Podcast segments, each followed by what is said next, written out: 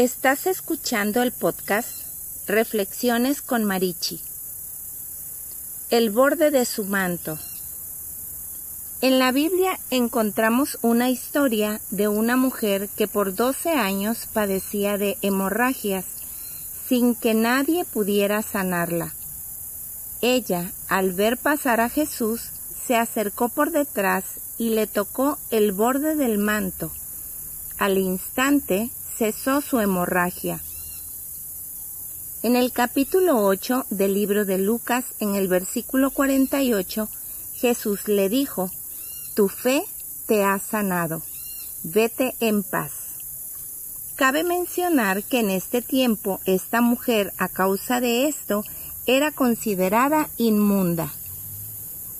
La palabra borde en griego es craspedón, que significa fleco la mujer tocó los flecos del manto de Jesús. Los mantos que usan los judíos son especiales. Su hechura tiene un significado muy profundo. Seguramente el manto que Jesús traía es conocido como talit. Estos tienen cuatro puntas sobresalientes. Deuteronomio 22:12. Estas representan las letras de la palabra Dios, Yahweh, el cual a su vez están conformados por cierto número de hilos y borlas. Cada uno tiene su significado. Dentro de estos significados está Jehová nuestro Dios uno es. Otro de los significados por el número de los flecos y borlas son las maldiciones y bendiciones escritas en la palabra.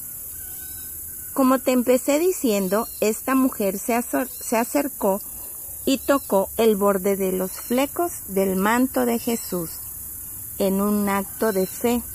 En este acto de fe ella se estaba aferrando al nombre de Dios y al mismo tiempo se estaba aferrando a las bendiciones.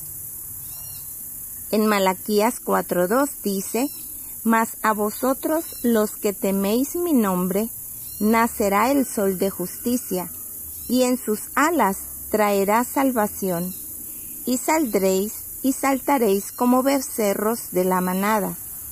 Sol de justicia tipifica el Mesías, sus alas el borde de su manto. Cuando la mujer tocó el borde de su manto, ella tenía la certeza que Jesús era el Mesías y que al tocar el borde de su manto le traería sanidad.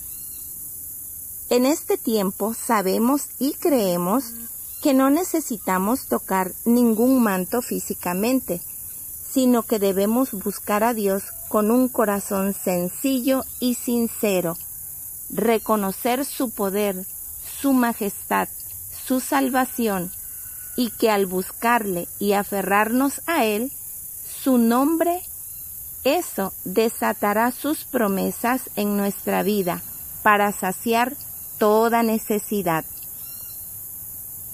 Salmos 34, 18 dice, Cercano está Jehová a los quebrantados de corazón, y salva a los contritos de espíritu. Hebreos 10, 22 dice, acerquémonos con corazón sincero, en plena certidumbre de fe, purificados los corazones de mala conciencia y lavados los cuerpos con agua pura.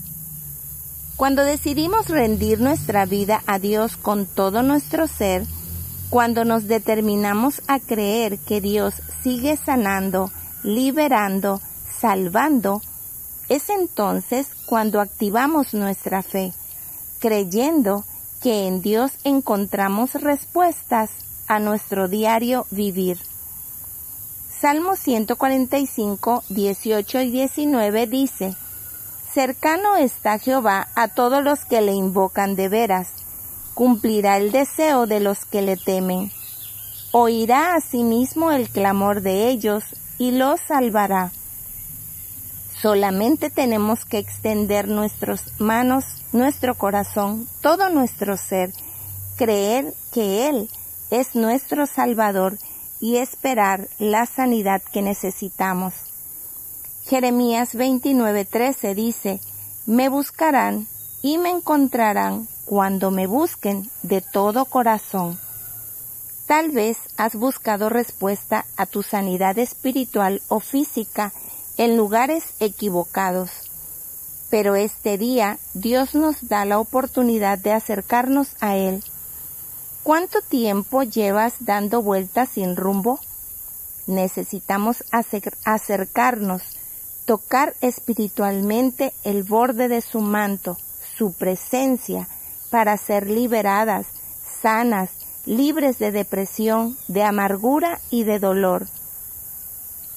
Efesios 2.13 dice, pero ahora en Cristo Jesús, a ustedes que antes estaban lejos, Dios los ha acercado mediante la sangre de Cristo. Vamos a decirle cuánto lo necesitamos. Toquemos su corazón, su presencia, con nuestra vida de fe y obediencia. Bendiciones.